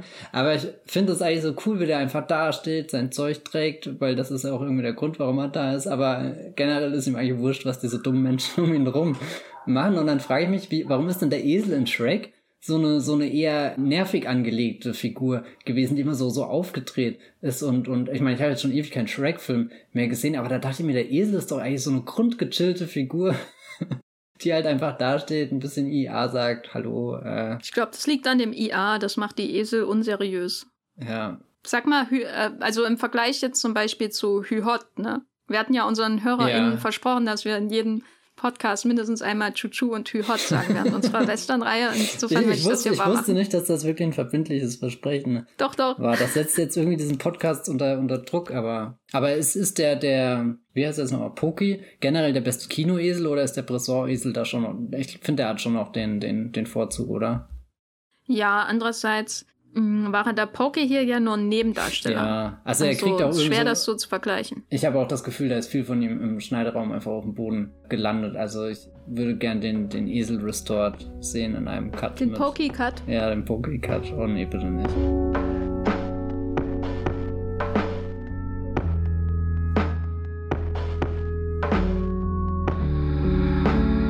Ja, ich bin gespannt, wie viele Esel uns noch begegnen werden in unserer kleinen Spezialreihe zu ausgewählten Western-Filmen aus den 50er Jahren. Bitte fragt uns nicht, warum wir die ausgewählt haben, weil ich glaube, die Antwort wäre einfach, ja, weil wir Lust drauf hatten. Ich hoffe, es ergibt nach und nach, je mehr Filme wir besprechen, mehr Sinn auch, warum wir ausgerechnet über die sprechen und in dieser Reihenfolge. wir haben ja angefangen mit einem Film von 1957, heute sind wir bei einem von 1953. Mal schauen, wie es weitergeht. Wir haben auf jeden Fall schon ein paar andere Filme, die wir schon ausgesucht haben, über die wir sprechen werden. Und darüber hinaus, Matthias, wo bist du online zu finden, wenn du Esel-Rankings veröffentlichst? Ihr findet meine Esel-Rankings auf twitter.com. Da bin ich als @breeblebrox mit 3e unterwegs, aber ich habe noch nie ein Esel-Ranking gemacht, da muss ich euch schon enttäuschen. Ich glaube, da, da habe ich noch viel nachzuholen in der Filmgeschichte, aber wenn ihr trotzdem wissen wollt, was ich so denke, könnt ihr ja auf meinen Blog gucken, das Filmfilter. Da stehen ab und zu auch wirklich Gedanken und nicht nur Worte. Oh, das ist ein großes Versprechen. Ich hoffe, ich habe es nicht zu, zu gut angekündigt. Hm. Also auf meinem Blog thegaffer.de findet ihr noch Worte, manchmal auch Wörter, aber vor allem Worte. Und außerdem bei Twitter eher Zeichen 260. Und zwar der Blog heißt thegaffer.de, Twitter Gafferline. Ich habe auch noch kein Esels-Ranking veröffentlicht, aber ich glaube, je mehr Esel uns jetzt in den nächsten Wochen unterkommen, desto dringender wird das mal, darüber zu sprechen, über ein Esel-Ranking. Ich weiß gar nicht, wie viele noch kommen werden. Ich bin gespannt. Vielleicht machen wir am Ende auch ein Hü-Hot-Ranking oder ein Chu-Chu-Ranking, je nachdem, wie viele Pferde und Züge noch vorkommen in den kommenden Wochen. Und darüber hinaus könnt ihr natürlich Text von mir bei Movie Pilot lesen. Das ist aber schon eigentlich alles, was ich zu sagen habe hier. Vielen Dank fürs Zuhören und bis zum nächsten Mal. Tschüss. Ciao. Der Wollmilchcast wird produziert von Jenny Jecke und Matthias Hopf. Unser Intro und Outro stammt aus dem Song Slam Canto von Kai Engel. Ihr könnt unseren Podcast bei allen gängigen Apps abonnieren und wir freuen uns über Kommentare und Bewertungen auf iTunes.